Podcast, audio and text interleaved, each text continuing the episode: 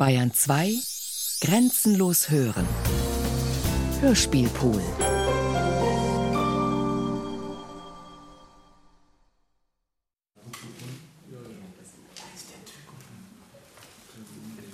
Publikumsberatung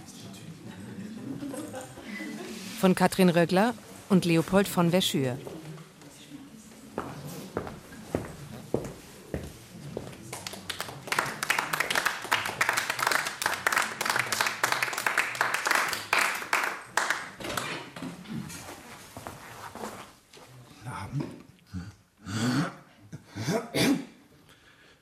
Guten Abend. Jeder heute weiß, dass man das Wort Geschichte nicht mehr aussprechen kann, weil Geschichte vorbei ist. Und dieses Vorbeisein wiederum auch schon eine ganze Weile vorbei. Wir haben Geschichte doch ausgelagert, und zwar Geschichte als Geschichte antagonistischer Widersprüche im marx-hegelschen Sinne und nicht als Firmengeschichte im Militärkontext, wie sie sich heute uns darstellt, ausgelagert. Um, um nicht zu sagen exportiert in andere Regionen, an die Ränder, wie es so schön heißt in trübe Gewässer, in die Tiefsee, wo Ophelia im Rollstuhl sitzt und Fische, Trümmer, Leichen und Leichenteile treiben vorbei. Und äh, ihre Rede an die Metropolen der Welt adressiert, nichts Neues. Das westliche Paradies konstituiert sich aus der Hölle für die dritte Welt. Hat äh, das ja für, für die dritte Welt, hat Heiner Müller schon 1981 äh, gesagt. Nur ist die Hölle, die Hölle heute mitten unter uns. In diesem geografischen Bild ist kein Aufenthaltsort, denn die dritte Welt ist längst in der ersten angekommen. Ein Spaziergang ist das nicht. Ähm, der von Heiner Müller noch so vehement vorgebrachte Wunsch, äh, ich zitiere, Subjekt der Geschichte werden zu wollen, ist also unter diesen Bedingungen nicht mehr äußerbar. Das ganze Subjekt-Objekt-Verhältnis nicht einmal mehr neuralgisch, sondern wirkt irgendwie aufgelöst. Insofern ist alles behauptbar oder gar nichts.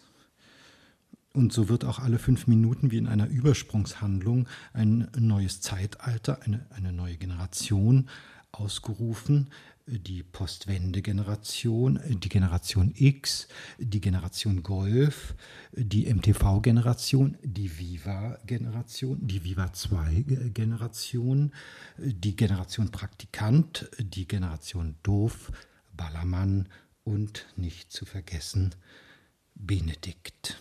Das heißt, man, man verwechselt sich heute schnell mal mit der Welt, weil man darin nicht mehr verortet ist. In, äh, Entschuldigung, dieser, dieser Text ist das, äh, ist das falsche Manuskript.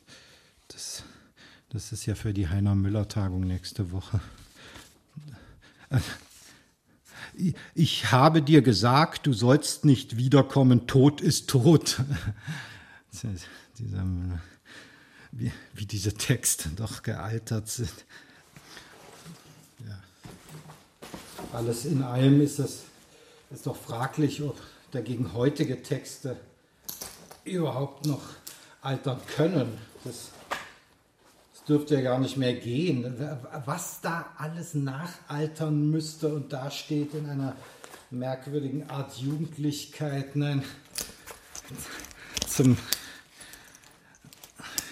zum Altern besteht heute gar keine Chance mehr.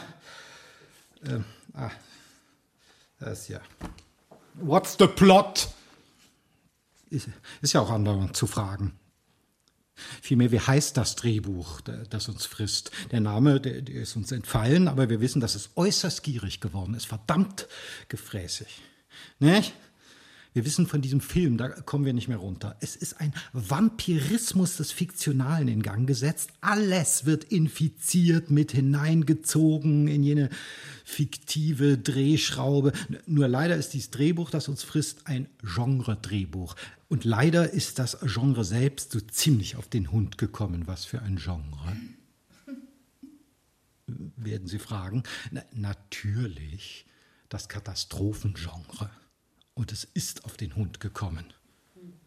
Ja. Wo sind sie hin, die Riesenameisen? Hm? Die Killertomaten? Hm? Der tödliche Staub? Die Killerhydra und die spezifischen intergalaktischen Missionen? Wo sind sie hin? Hm? Die fressenden Riesenpflanzen und aggressiven Rasenlandschaften? Wo ist es hin? Das Atombombenkino, das Multiplot-Erderhitzungskino, das Mars-Invasionskino? Hm? Und, und wo sind sie hin, die japanischen Katastrophenfilme, die. Äh, äh, ach, heißt sie noch, die New York äh, Vorzeige-Intellekt. Ähm, ach, die ist gestorben. Ähm, äh, Sabi, Sibi, äh, äh, Susan Sonntag in ihrem legendären Essay über, über die äh, Katastrophenlust von 1900. Hm?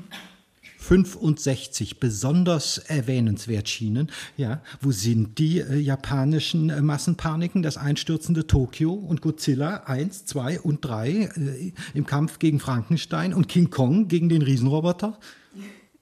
Hm?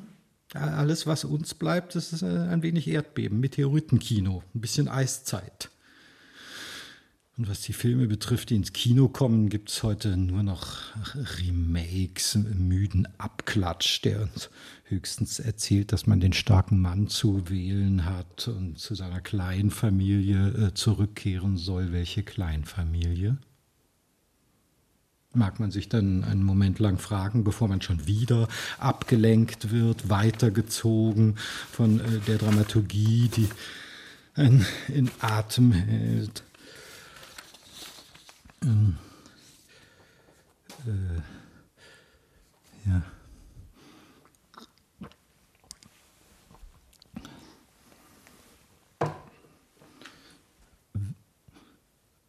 Würden Sie sagen, dass die Intellektuellen heute zu viel reden? Dass sie uns bei jeder passenden und unpassenden Gelegenheit überschütten? wurde der französische Philosoph Michel Foucault 1980 gefragt. Er antwortete, Intellektueller, das scheint mir ein seltsames Wort zu sein, Intellektuelle, ich, ich habe nie welche getroffen. Ich habe Leute getroffen, die Romane schreiben und andere, die äh, mit Kranken arbeiten, Leute, die ökonomische Analysen machen und andere, die elektronische Musik komponieren. Ich habe Leute getroffen, die lehren, Leute, die malen und Leute, bei denen ich nicht so recht verstanden habe, ob, ob sie überhaupt etwas machen. Aber Intellektuelle? Nie. Leute, die über den Intellektuellen reden. Ja, da habe ich dafür jede Menge getroffen. Er ist der, der Schuld hat. Wo es um Rechtsfindung, Aburteilen, Verurteilen und Ausschließen geht, da muss der Intellektuelle her. Und auf die Frage, aber erwartet das Publikum nicht von der Kritik, dass sie ihm genaue Einschätzungen gibt über den Wert eines Werkes? Ich weiß nicht, ob das Publikum wirklich erwartet, dass der Kritiker über Werke oder Autoren urteilt. Richter gab es wohl schon bevor noch das Publikum hat sagen können, wozu es Lust hat. Courbet, der Maler, soll einen Freund gehabt haben, der nachts aufwachte und schrie, richten, ich will richten. Kaum zu glauben, wie, wie scharf die Leute darauf aus sind, zu richten. Überall und partout wird gerichtet. Wahrscheinlich handelt es sich hier um eines der einfachsten Dinge, wozu die Menschheit imstande ist. Und äh, Foucault weiter, ich möchte eine Kritik mit Funken der Fantasie. Sie wäre geladen mit den Blitzen aller Gewitter des Denkbaren. Äh, Woraus wir schließen können, Foucault litt jedenfalls nicht unter Gewitterängsten. Nein. Keine Gewitterphobie kreuzte sein Leben, mehr die Staatsphobie, la Phobie d'État, äh, vor der er schon 1979 in der gleichnamigen Vorlesung äh, zu warnen wusste. Leiden wir heute noch unter Staatsphobie? Man hört ja mehr von Agoraphobien, Flugängsten, Klaustrophobien, Soziophobien und äh, Paniken. Und dennoch möchte man fragen, was wären wir ohne unsere Ängste? Aber, aber einen ängstlichen Vortrag halten, ob das ginge? Frage ich mich.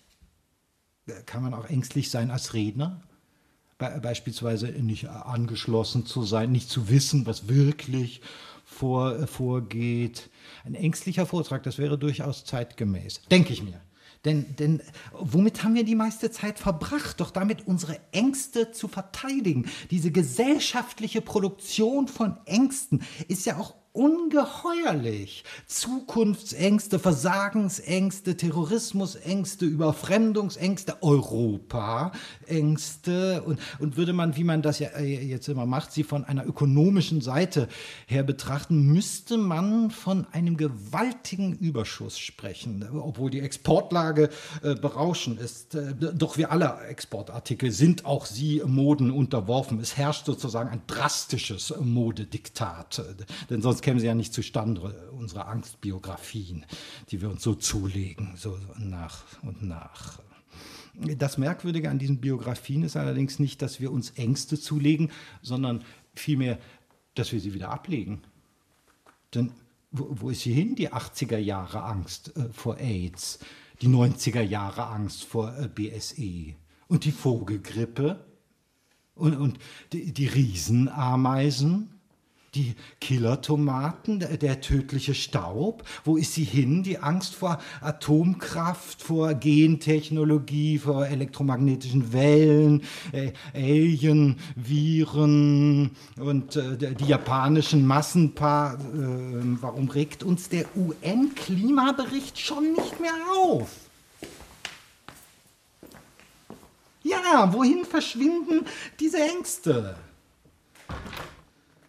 Ver vergessen wir sie einfach? Haben sie eine Art Halbwertszeit oder muss man sich das wie einen kollektiven Verdauungsvorgang vorstellen und irgendwann sind sie im Durch? Eine Entpuppung, die immer nur in den nächsten Angstkokon führt anscheinend bewegen wir uns durch eine Architektur der Angst, die aus Luxusängsten, Armutsängsten, äh, aus Angsthierarchien und sich überlagernden oder gegenseitig stützenden Ängsten äh, besteht. Und klar ist, wir bewegen uns darin in unterschiedlichen Etagen. Doch äh, würde man dies, wie man das ja heute immer macht, von einer ökonomischen Seite her betrachten, müsste man sagen, dass wir uns die am meisten kultivierten Ängste gar nicht leisten können. Wir leben sozusagen über unsere Angstverhältnisse und machen Angstschulden, die dann doppelt bezahlt werden müssen. Einmal von, von ganz anderer Seite, die wir immer noch schnell gefunden haben, und einmal, was wir gerne vergessen, mhm, von uns selbst. Tja, uns, die wir möglicherweise vor dem Radioempfängergerät oder sitzen und vielleicht gerade so unsere kleine Angst kultivieren. Die Angst des Hörers vor der Sendung. Von der redet wieder keiner. Von der Angst vorm Zuhören müssen, vom Denken müssen, der Angst vor Sprache Deswegen rufen sie auch alle äh, nach äh, Musik. Das ist nicht so kompliziert, sagt man, sondern einfach nur schön. Ja. Musiker müsste man sein. Äh, Musiker sind auch billiger als Professoren oder Abgeordnete und halten nicht so lang. Ja, die liebe Ökonomie. Mhm. Wie steht es eigentlich um, um, den guten alten Kapitalismus? Hm? Wer traut sich, den überhaupt noch auszusprechen? Wer traut sich, das auszusprechen? Äh, hätten Sie etwas dagegen, wenn ich nochmal von vorne anfange? Äh, Herr von, äh, wie heißt er nochmal?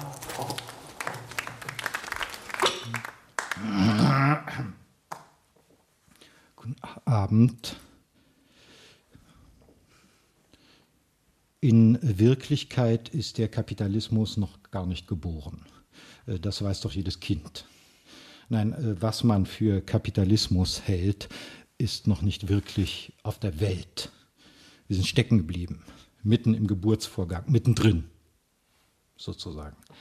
Sicher, äh, von der Mutter ist nicht mehr viel zu hören, aber die Geburtsschmerzen, die sind nicht zu übersehen und am Ende wahrscheinlich auch nicht zu überstehen. Nicht?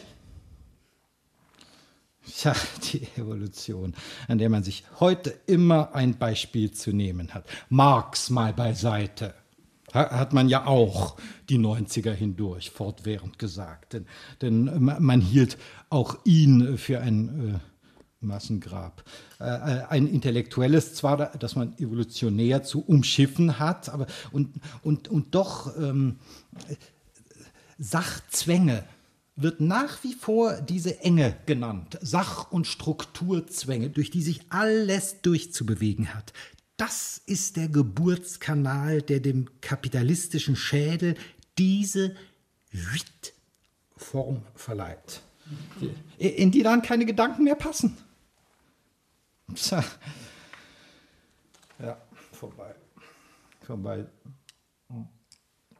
sind die Zeiten, in denen Kunst noch zum Underground gezählt werden wollte oder, oder Veranstalter das Wort subversiv äh, verwendet haben, um Projekte ihrer Wahl zu legitimieren. Hm? Nein, nein, heute ist das Passwort, äh, das Password äh, ist heute Erfolg ist das Password, mit dem man etwas durchwinken kann ins Licht der Öffentlichkeit. Aufmerksamkeit kann nur das finden, was von einer großen Mehrheit oder einer wichtigen Instanz der, der, der Boulevardpresse, den Talkrunden, Frau Ill will, Sperger, Sternsen, Reich, Radinski, äh, schon vorher mit äh, Aufmerksamkeit bedacht wurde, bevor man als Radio äh, Patient, äh, äh, Kundkäufer, äh, Ticketkäufer die eigene Wahl trifft. Wenn man kann. Die Frage ist doch, was wäre denn der erfolgreiche Hörer? Beziehungsweise worin läge sein Erfolg? Das Verständnis des Abends für sich gepachtet zu haben? Zugegeben, es gehört zur allgemeinen Höflichkeit, jemanden erfolgreich äh, zu nennen, auch, auch wenn, wenn das gar nicht ist oder, oder sein kann. Und, äh, und, und, doch ist es mitunter das Schlimmste, was Sie einem Kunst, Kunstschaffenden äh, antun können, ihm Erfolg zu wünschen, als fehle ihm der. Diese Beflissenheit verrät, wie sehr uns die Angst vor Erfolglosigkeit im Nacken sitzt. Angst ist aber kein guter Ratgeber, werden, werden Sie sagen. Mhm. Wie bitte? Keine Angst ist aber auch kein guter Ratgeber. Mhm. Äh, keine Angst ist aber auch kein äh, guter Ratgeber, werden die Einser-Schüler unter Ihnen, Entschuldigung, das steht hier so, gleich rufen, was ja nur zur Hälfte, zur Hälfte stimmt. Ach, das geht ja schneller, als man denkt. Das äh, ist dieses Wisch- und Weg-Gefühl und ab in die Versenkung. Man, man fragt sich natürlich, ob die Erfolgskategorie überall so erfolgreich ist. Äh, warum soll es für die Künste anders sein? Warum sollen sie ein Gegenmodell sein? Gegenmodelle. Auch sie gehören ganz allgemein vergangenen Zeiten an, genauso wie die Erfolgsgeheimnisse. Ja, es steckt kein Geheimnis mehr im Erfolg. Ist also Geheimnislosigkeit der erste Weg zur, äh, zur Besserung? Äh, ja, wir sprechen ja, wir sprechen ja auch über Unterhaltung, aber nicht über die möglicherweise konkrete Frage, was unterhält mich, äh, was unterhält dich und warum tut es das? Nein, es geht immer gleich ums Ganze, aber welches Ganze? Beispielsweise durchhörbare Sendungen, wie mir eine Radiokulturredakteurin mitteilte. Es gelte jetzt neuerdings auch durchhörbare Sendungen zu produzieren, also durchhörbare Sendungen nach den durchlesbaren Büchern und den durchsehbaren Filmen, vielleicht durchschaubaren Theater. Ja, man sehnt sich verstanden zu werden, will die Leute ja abholen, wie man äh, heute sagt, abholen, immer abholen, das Publikum, wo es auch steht. Doch hat man es erstmal abgeholt, findet man meist den Weg nicht mehr zurück. Alle unterhalten, holen die Leute ab, liefern ihnen, was sie wollen, verlaufen sich in diesem imaginären Publikum äh, der, der Quote und gehen davon aus, dass es nur, nur diese und jene Themen hören will, nur mit dieser und jener Wortzahl pro Satz klarkommt.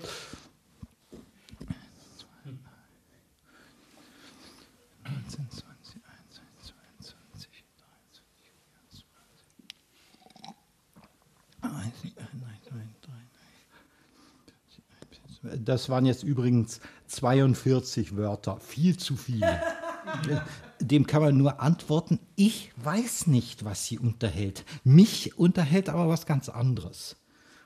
Oder wie Klaus äh, Kinski sagen würde, verstehen Sie, wer eine Show macht, ist der Boss. Ja, Schön und gut, aber, aber was um Himmels Willen fangen wir mit all dieser intellektuellen Feindlichkeit an, die heute allerorts festzustellen ist, auch auf Podien, äh, im Publikum, äh, aber auch im, im, äh, im, im Spiel, sagen Sie jetzt nicht, war doch schon immer so. Hält man Theorie für nicht mehr notwendig? Glaubt man jetzt, die Welt würde sich von selbst erklären durch ihr So-Sein? Gibt es keinen Klärungsbedarf mehr. Der Zuhörer, das Publikum will ja eintauchen, heißt es. Sie wollen eintauchen? Man will ja ganz allgemein das authentische Eins zu eins Verhältnis. Mhm. Ja. Es herrscht ja ein wenig Verwirrung über den Begriff Authentizität. Eine brutale Deckungsgleichheit, ein Zwangsverhältnis zu sich selbst scheint alle Welt von sich zu erwarten. Also etwas, was keine Beweglichkeiten erträgt, eben kein Verhältnis mehr. Wie anstrengend es jedoch sein kann, authentisch zu sein, erleben wir ja tagtäglich. Denken Sie nur an, an sich selbst. Im Beraterjargon nennt man diese Form des authentischen Auftretens Personal Effectiveness. Zwar gilt das in der Consulting-Branche als Soft Skill, Skill, Fähigkeiten, weiß jeder, äh, aber eine, auf die man durchaus setzen soll. Ja, man, man sollte sich an die Consulter wenden, äh, denn die Top-Überzeuger unserer Gesellschaft, die wissen eine Menge zu erzählen über Glaubwürdigkeitserzeugung, und wie man Glaubwürdigkeiten äh, untergräbt. Das ist ja auch ihr Geschäft. Sie wissen, wie viel vom richtigen Auftritt abhängt, von der Situation und dem mündlichen äh, Gespräch. Zu lange krank sein macht unbeliebt, wusste schon Nietzsche. Äh, wie komme ich jetzt da drauf? Und, und diese, dieses Kranksein, das beginnt heute schon bei jeglicher Außenseiterposition. Die Aneignung von Kunst und Literatur als Ästhetik des Widerstands von unten, das scheint ad acta gelegt. Heute grenzt man sich mit Bildung als, als festgeschriebenem Kanon, die 100 besten Bücher, die 100 besten Filme etc. von jenem Fußvolk ab, das über kaum mehr eine verfügt. Ja, Schluss jetzt wird es rufen, die Bildungslandschaften, die stehen ja auf einem ganz anderen äh, Blatt. Hier kommen nun. Ah!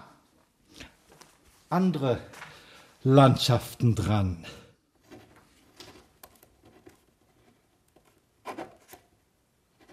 Ja, wo, wo sind sie hin?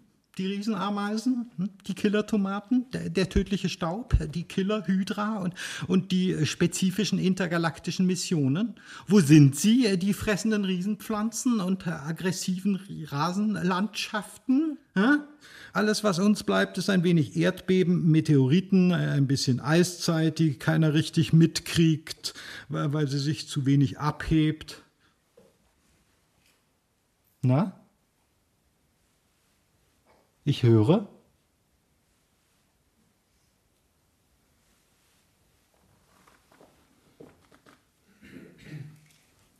Tja, meine Damen und Herren. Man hat es nicht leicht, das Publikum. Nee? Ja, immer soll man reagieren, immer soll eine Haltung gewonnen werden zu den Geschehnissen da vorne auf dem Podium, ja, die gar nicht so leicht einzuschätzen sind. Ich meine, wer hat sich das noch nicht gefragt, ob, da, ob man jetzt lachen soll oder, oder ob das Bier ernst äh, ist, was einem da geboten wird? Also warum brechen die Menschen hinter einem in Gelächter aus? Die, diese Gruppe, die einem schon beim Eingang aufgefallen ist. Überhaupt die anderen, wie sie schon wieder an den falschen Stellen lachen, haargenau daneben liegen. Wer kennt nicht das unheimliche Gefühl, das entsteht, wenn Menschen im selben Saal über die falschen Dinge lachen? Und noch dazu zur falschen Zeit. Ja. Wer da nicht mit Kulturpessimismus nach Hause ging, ist sozusagen nicht dabei gewesen. Also, sollen wir jetzt lachen? Oder eher nicht? Sollen wir jetzt schon lachen? Oder sollen wir noch etwas warten? Etwas warten wäre vermutlich besser. Man muss doch nicht immer lachen, wenn die anderen lachen. Oder? Manchmal gibt es einfach keine Anhaltspunkte. An der falschen Stelle lachen ist höchst heikel. Sie sagen einem nichts und jetzt weiß man nicht. Ja, klar ist jedenfalls das Bedürfnis des Publikums nach lachender Erleichterung ist riesengroß. Die, die Lachsalven der Sitcoms im Fernsehen sind ja ein ferner Widerhall davon, äh, den wir uns seltsamerweise ganz gewöhnt haben die Unheimlichkeit, die dieser Technik eigentlich innewohnt, wieder ausgegraben zu haben.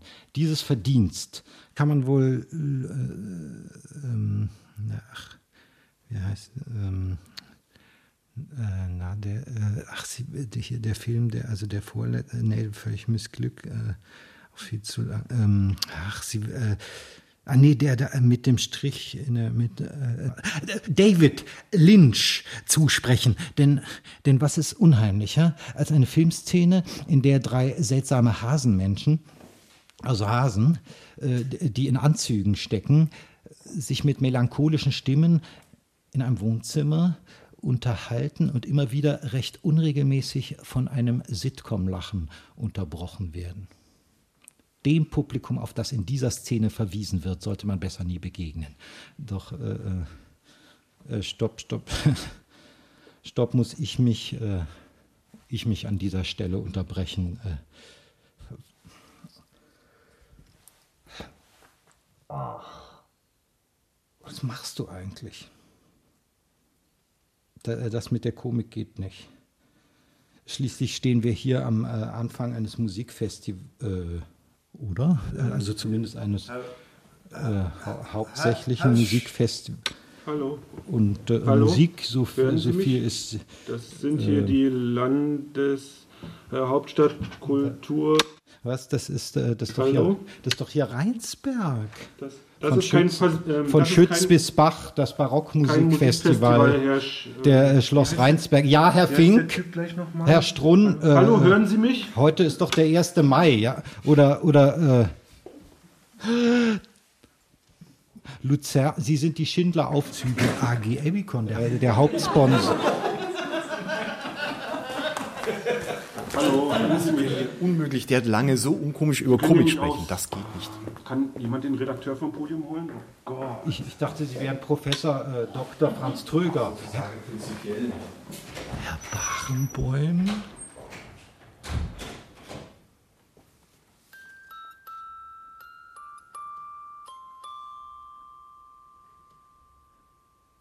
Ah, wissen Sie was? Fangen wir doch einfach nochmal von vorne an.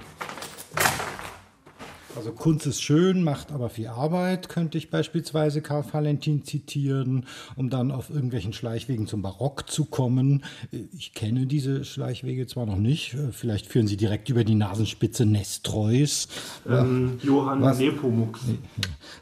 Es müssen in jedem Falle verschlungene Schleichwege sein, denn auf geraden Wege kommt man nicht im Barock an, so viel ist sicher. Und klar ist, ich muss hier auch über das Barock reden. Schließlich, na, warum auch immer. Aber, aber, aber kann, ich wirklich, kann, ich wirklich, kann ich wirklich über das Barock reden? Und wenn, wo, wo lande ich dann? Eher so in, in meinem Barock, das sich von schiefe Perle ableitet. Ein Barock der Täuschungsmanöver, der Verästelungen, Schlingen und der Manierismen, die aus dem 16. Jahrhundert herausgekrochen sind und das gesamte 17. Jahrhundert überziehen. Das Barock der Musikmaschinen, der optischen Täuschungen und Illusionen, der Trompe-l'œils und Anamorphosen, äh, all die Manierismen, die mir so gefallen und die die aus dem Takt geratene Welt ästhetisch thematisieren, den Verlust des Zentrums, die Absenz von Gleichgewicht.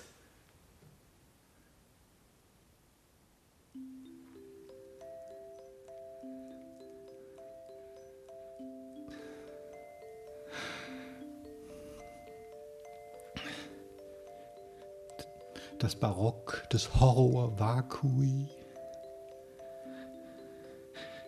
der Vanitas-Motive und der unzähligen Falten,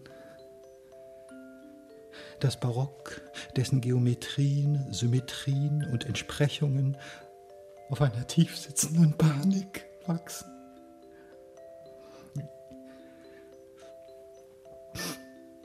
jene Geometrien und Symmetrien, die man gemeinhin als typisches Merkmal jener Epoche vermutet. Dieses Johann Sebastian Bachhafte etwa. Dass es aber nicht ohne jenes Barock gibt, das hinter der gewaltigen Repräsentationsmechanik sitzt, die der absolutistischen Maschine innewohnt. Das Rabelaische Barock, das Grimmelshausen Barock, das Kriegsbarock, äh, das Kriegsbarock, nein, da lande ich lieber nicht. Ich werde ihm nur eine Stippvisite abstatten, um ganz woanders anzukommen, nämlich bei den Reisebewegungen jener Zeit, die sich an einer regelrechten Explosion der Reiseliteratur im 17. Jahrhundert ablesen lassen. Alle Welt wollte damals wohin und vor allem das sich formierende Bürgertum darüber lesen. Ein Aufbruch kündigt sich in jener Zeit für ganz neue Schichten an. Erinnere dich, sage ich mir, wie du vor zehn Jahren in Schleswig-Holstein in der frisch restaurierten Schlossbibliothek zu Eutin gestanden bist, die sich der Reiseliteratur seit dem 17. Jahrhundert widmet. Erinnere dich an diese riesige Ansammlung von Büchern, Büchern, deren Titel ganze Seiten füllen, weil die Autoren jener Zeit sozusagen schon mal vorsorglich alles im Titel erwähnen, was dann im Buch vorkommen soll.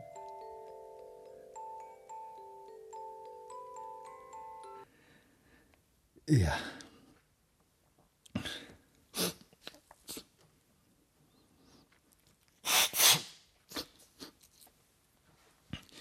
Über das Barock könnte ich aufs Reisen zu sprechen kommen und vom Reisen wäre es dann nur ein Schritt zur Unheimlichkeit. Und die Unheimlichkeit gehört ja genauso wie das Komische zu meinen Lieblingsgegenständen, die, wenn sie zusammenkommen, die schönsten Abende überhaupt ergeben. Doch äh, wie zu dieser Unheimlichkeit kommen, wenn einem andere Unheimlichkeiten den Weg versperren, wenn die barocken Manierismen und ästhetischen Täuschungsmanöver schon die meisten erschrecken dürften. Schließlich befinden wir uns im Zeitalter des Klartextes, was ich immer zu vergessen scheine, dem Zeitalter der ökonomischen Informationsübermittlung, in dem Hermetik nicht mehr als Tugend gilt. Ja, wie mit diesen Schreckhaftigkeiten umgehen, die die geringste Unverständlichkeit auslöst. Überhaupt. Unsere Schreckhaftigkeiten sind sie nicht allzu angespannt. Was ist los mit unserem Nervenkostüm? Nervenkostüm? Ja, Nervenkostüm, nicht Clownskostüm.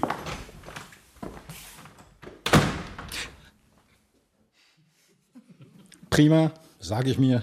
Das wäre doch ein passender Abschluss für ein Landeshauptstadt-Urgespräch. Nur. Äh, Herr Schürz, leider hast du vergessen, dass da noch fehlt noch der ganze Mittelteil. Zwischendrin was gesagt werden muss. Mhm. Aber was könnte sozusagen dieser Mittelteil sein? Äh,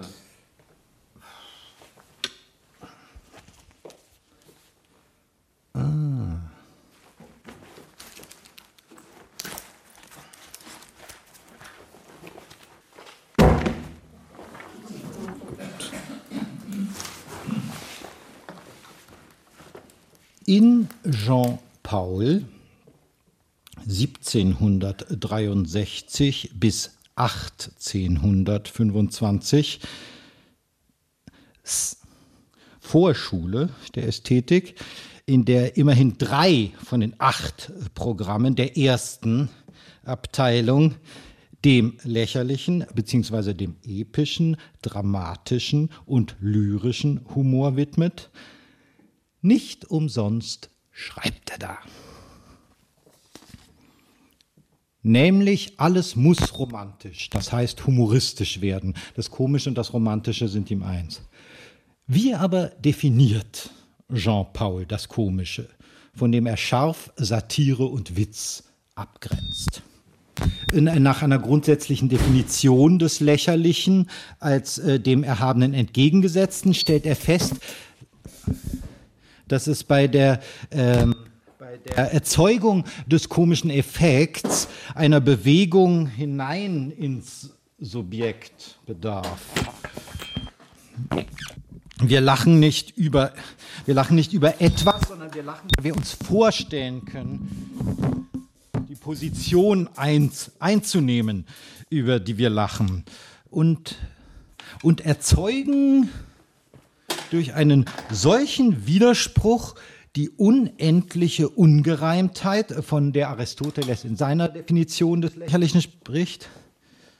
Ähm, Zitat Ende. Es braucht diese Gespaltenheit. Äh, Jean-Paul folgert, ach Mann, achten und verachten kann der Mensch sich mitten in der Tat, nicht aber sich auslachen. Und umgekehrt könnte man hinzufügen, zerstört ein Redner die Pointe, wenn er sie mitspielt, wenn er über sich beim Witz lachte. Sagen wir mal bitte Ihren Puf, Herr Wegner. Achso, ja, danke. Bitte. Ähm, folgen wir Jean Pauls Abhandlung über die Komik ein wenig weiter, äh, kommen, ach Mann, kommen wir zur, zur Abgrenzung des Reichs der Komik vom Reich äh, der Satire. Das satirische verschließe dem ach, Lachen durch Bitterkeit den Mund, hingegen das Komische treibt mit dem Kleinen des Unverstandes sein poetisches Spiel und macht heiter und frei. Hm. Das Reich des Satirischen sei kleiner, dem Zweck verbunden. Der Scherz hingegen kennt. Kein anderes Ziel als sein eigenes Dasein.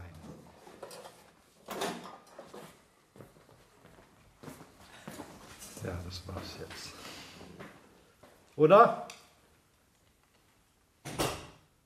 Es gibt eine schöne Definition von Michel Foucault in dem eingangs erwähnten Interview über Neugier. Die haben wir gestrichen. Ach so. Ja. Ähm, und nun? Hallo? Ach so. Das. Was? Was muss ein Redner können? Er, er muss able ablesen können. Improvisieren.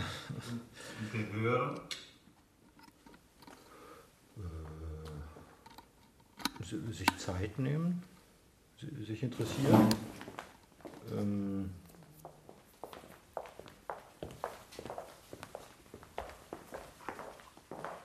man kann als Redner auf Stichworte warten. Was kann der hören? Abschalten. Oder nicht abschalten. Wollen wir nicht ins Gespräch kommen? Wollen wir das nicht? Hallo! Warum geben wir vor, miteinander ins Gespräch zu kommen, wenn wir es ohnehin nicht Wir wollen nicht können? ins Gespräch kommen. Wir wollen den Vater abreißen lassen, ja? Warum lachen wir uns ins Gesicht? Nein? Was? Er habe ja auch so leise gesprochen.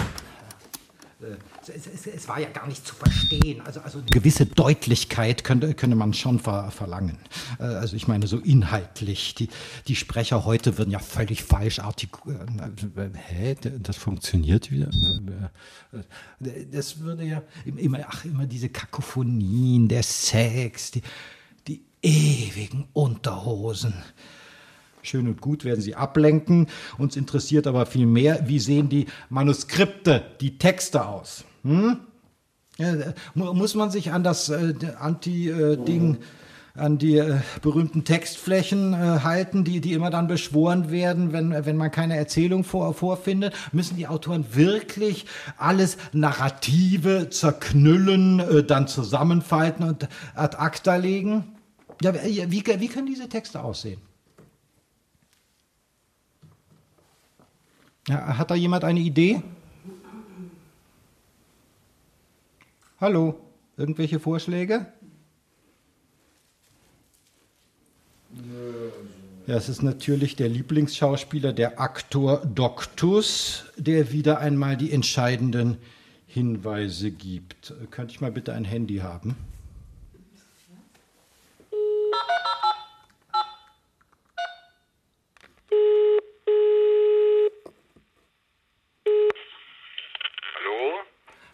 Hallo? Hans, bist du's? Ja, hallo, ja, ja. Wo, äh, wo bist du gerade? Äh, am Schreibtisch. N- nein, wie beneidenswert. Ja, nein. Äh, äh, du, ach so, warte, warte mal, ich stell dich äh, äh, kurz vor. Das ist übrigens Hans Zischler, der, der letzte Gelehrte unter den Schauspielern. ja, ja, ja, ja. Äh, Folgendes, wir, wir unterhalten uns hier nämlich gerade über die Frage der Texte. Ja. Was wäre denn äh, deiner Meinung nach die Fähigkeit, die Autoren heute am meisten vorwärts bringen könnte? Autoren. Äh, ich meine, was ist, äh, was ist die Quintessenz der dramatischen Tugenden? Ja, also, äh, Oder, oder anders ausgedrückt, was muss ein Autor heute können oder am besten können? besten können, also er muss äh, Fehler machen. Fehler machen können. So. Richtig Fehler machen. Ne? Das heißt, um Fehler machen zu können, muss man eine Fehlerbereitschaft bei sich haben. Ähm, also wie zum Beispiel, ich meine, Schauspieler können ja nie bewusst denken, sagt man. Also bewusst falsch denken, ja, sondern unfreiwillig nur. Und äh, falsch denken, also richtig falsch denken, ist ziemlich schwierig.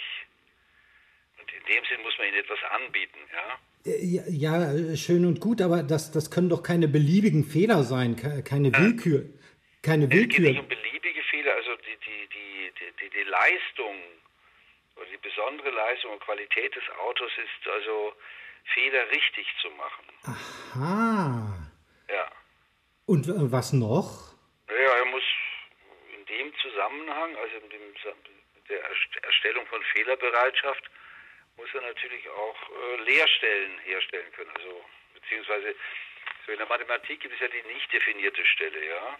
Hochinteressant. Also, also das, diese Fehler, Leerstellen oder das Stottern soll nicht wieder zu einem neuen geschlossenen, also nicht zu einer neuen Idylle werden oder also zu einem neuen Fehlerkitsch. Ja, also es wäre so, ja, also Eskapismus von mir aus, ja. Also, äh, naja, ich weiß nicht, ob du mich. Äh Ja, ja, das hat uns jetzt schon sehr viel weitergeholfen. Äh, Danke dir. Dass, ja, ja, gerne. Ihr könnt mich gerne wieder anrufen. Na, äh, dann wünsche ich dir noch einen schönen Aufenthalt in, äh, am Ja, Schreibtisch. ja, alles Gute, wo immer du auch gerade bist, ja. Ja, wir hören uns. Alles Gute. Ah, tschüss. Ja, und deswegen interessiert mich ein App in der Wirklichkeit so und eins zu eins Schieflagen nicht. Deswegen wünsche ich mir ein Spiel mit Authentizität. Ein Puppentheater? Hier, mit höchster künstlicher Genau. Ja, für dich auch. Das dein Sprachkörper sichtbar werden lässt. Der Nieder mit dem realistischen Bolero. Spracheskapismus mehr auf den Hintergrund des Kein. Bildschirm der sozialen Realität. Aktionisten. Genau. Sondern in Bewegung ist. Tanzen, Das ist tanzen. Präsenzmaschine, die es leitet, mit nicht zu ersetzen, Abwesenheit, Genau. sich entziehenden Fangt ihr jetzt etwa an, bei mir mitzuarbeiten? Historie mit zehn Buchstaben.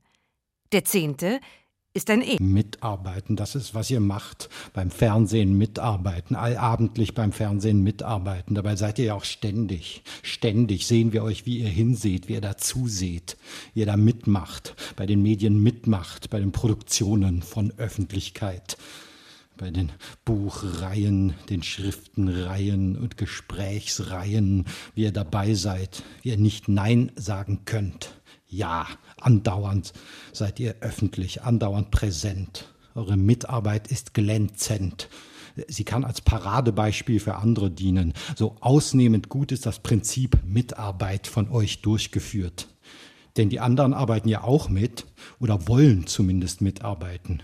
Nicht nur die Angestellten arbeiten mit, auch die Gewerkschaften arbeiten mit, es arbeiten die Behörden mit und die Agentur für Arbeit, ja, auch die arbeitet mit, obwohl man es nicht glauben will. Es arbeiten ganze Familienmitglieder mit und freie Institutionen, es arbeitet die Politik mit und eben auch die Künstler und auch Sie, der Hörer, die Hörerin, ja, auch sie, aber die Künstler zuallererst. Die Künstler in ihrer Selbstständigkeit. Und was so viel heißt wie in ihrer prekären Lage, die arbeiten zuallererst mit, sodass man verzweifelt jene suchen muss, die nicht mitarbeiten. Denn irgendwer muss ja nicht mitarbeiten, sonst würde das alles ganz anders laufen, sonst hätten wir sie ja. Jene berühmte Win-Win-Situation, von der alle sprechen. Die Geschäftsführer wird gesagt, die Spitzenmanager legt man nach. Und das ist durchaus anzunehmen, dass die nicht mitarbeiten. Immer wieder hört man von ihnen, dass sie in die eigene Tasche wirtschaften, dass sie eher für sich arbeiten, denn für andere. Obwohl sie mit einer Vehemenz das Gegenteil behaupten. Aber es ist eben nicht nur ein Rausreden, wenn sie auf die allgemeine Lage, auf die Konjunktur, die globalisierten Verhältnisse etc. zu sprechen kommen, kurz die objektiven Zwänge, kurz die Wirtschaft oder unsere Wirtschaft, wie man heute gerne sagt. Ja, so bleibt eigentlich nur noch die Wirtschaft übrig, von der anzunehmen ist, dass sie nicht mitarbeitet. Unsere deutsche Wirtschaft von Berlin aus betrachtet, unsere schweizerische von Bern aus betrachtet, unsere österreichische von Wien aus betrachtet. Diesbezüglich denkt man immer noch gerne national. Und der Schriftsteller, das ist doch auch nur so ein verkappter Manager. Das ist auch nur so eine Ich-AG. Ihr produziert doch auch nur eure Waren, eure Waren und Warenpositionchen, die man dann im Internet anklicken kann. Da sind permanente Lernvorgänge und Adaptionsprozesse im Gang, all die Kreativlösungen, die flachen Hierarchien, das anarchische Chaos. Aber wirklich, es scheint so, als wäre das alte Künstlervokabular in die Chefetage gerutscht. Auf Knien zwar, und jetzt ist es da überall vorhanden. Ja, da sitzen sie, die Vokabeln werden aufgespießt und aufgeblasen mit dieser seltsamen Höhenluft, bis sie platzen oder als verschrumpelte Luftballons im Müllschlucker landen, der sich noch in jeder Chefetage befindet. Aneignung, Affirmation, feindliche Übernahme. Das sind die Strategien unserer Zeit. Es wird konsumiert, affirmiert, subsumiert, eingemeindet, aufgesaugt und aufgebraucht. Da ist ein Kannibalismus im Gang, der seinesgleichen sucht und den man in der Sprache ablesen kann. Mehr noch, sie macht ja mit! Das ist die Kontrollgesellschaft. Die Kontrollgesellschaft im Gegensatz zur Disziplinargesellschaft. Aber das ist doch Deleuze. All die Einschließungsmilieus. Die Schulen, Fabriken, Krankenhäuser und Altersheime. Deleuze. Diese abgeschlossenen Räume haben sich Da, das geöffnet. Postskriptum über die Kontrollgesellschaften. Meinst du die Kontrollgesellschaft, die sich durch ständiges Lernen, äh, ständige Kontrolle auszeichnet? die einer Logik der Gasförmigkeit folgt. Richtig. Man befindet sich im unbegrenzten Aufschub. Man bringt uns bei, dass die Unternehmen eine Seele haben, was wirklich die größte Schreckensmeldung der Ja, Welt ist. und- Marketing heißt jetzt das Instrument der sozialen Kontrolle Ja, ja. und formt die schamlose Rasse unserer Und in solchen Verhältnissen wird Kritik mit Nörgelei gleichgesetzt. Wir leben im neo Ja, wir leben im der Neo-Niederbayern. Da, da geht es bekanntermaßen um Reinstallation von althergebrachten sozialen Ordnungen.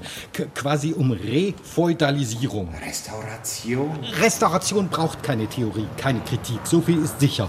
Doch was ist Kritik? Foucault sagt, Kritik sei die Kunst, nicht regiert zu werden, beziehungsweise die Kunst nicht auf diese Weise und um diesen Preis regiert zu werden. Er wolle nicht regiert werden. Und vielleicht ist dies an Kant entwickelte traditionell aufklärerische Prinzip ein guter Schlusssatz, auch für die Frage, aber, aber das habe ich doch alles schon längst gesagt. Was willst du von mir? Schrei mich nicht an. Nein, ich schreie nicht dich an. Ich schreie die Regierung in mir an. Die hat sich nämlich schon in mir festgesetzt. Ja, ich muss da mal ganz ordentlich die Regierung, die ich in mir beherberge, anschreien.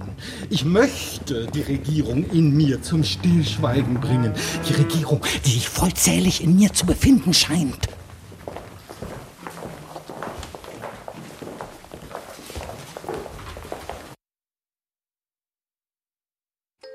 Wie? Ob ich noch nicht bemerkt habe, dass ich bevölkert werde? Wie? Ob ich nicht gemerkt habe, wie sich da einiges in mir festsetze, von dem ich vor einem Jahr noch nicht mal ansatzweise geglaubt habe, dass es sich in mir festsetzen könne? Ja. Wo Ja. sind sie? Wo sind sie? Dass sich da etwas fortsetzt in mir, dieses weltweite Akkumulationsregime fortsetzt. Die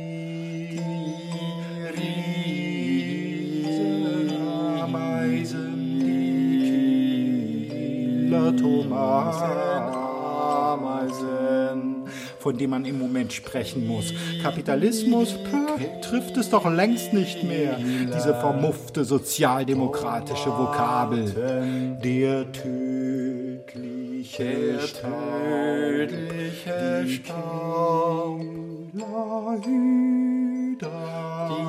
dass sich dieser rasende Akkumulationsdruck fortsetzt in einem die spezifischen intergalaktischen Missionen. Das Gebaren tausender Manager auf ihren Managementversammlungen, das Gebaren tausender Oligarchen auf ihren Oligarchenversammlungen. Alles Halsabschneider. Aber er könne doch nicht in jedem einen Halsabschneider sehen. Wohl. Nein, könne er nicht. Aber man könne sich schon so einige Fragen stellen. Fragen, Fragen. Fragen würden ja überhaupt keine mehr gestellt heute. Nicht einmal sich selbst würde man noch Fragen stellen. Das sei ja das größte Wunder überhaupt. Denn was mache er? Er stelle sich all diese Fragen erst gar nicht. Er schweige zur Regierung, die er in sich hat. Publikumsberatung von Katrin Röggler und Leopold von Verschür. Vulkanausbrüche.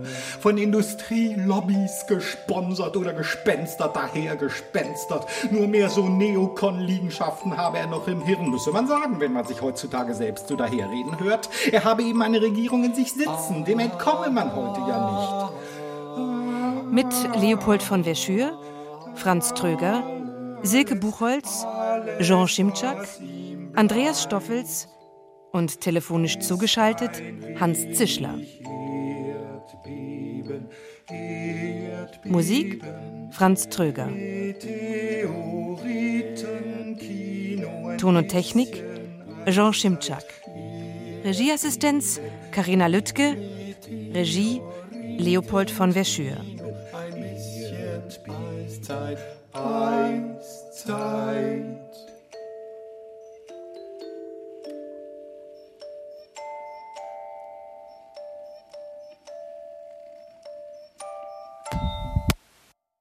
Aber das habe ich doch alles schon längst gesagt.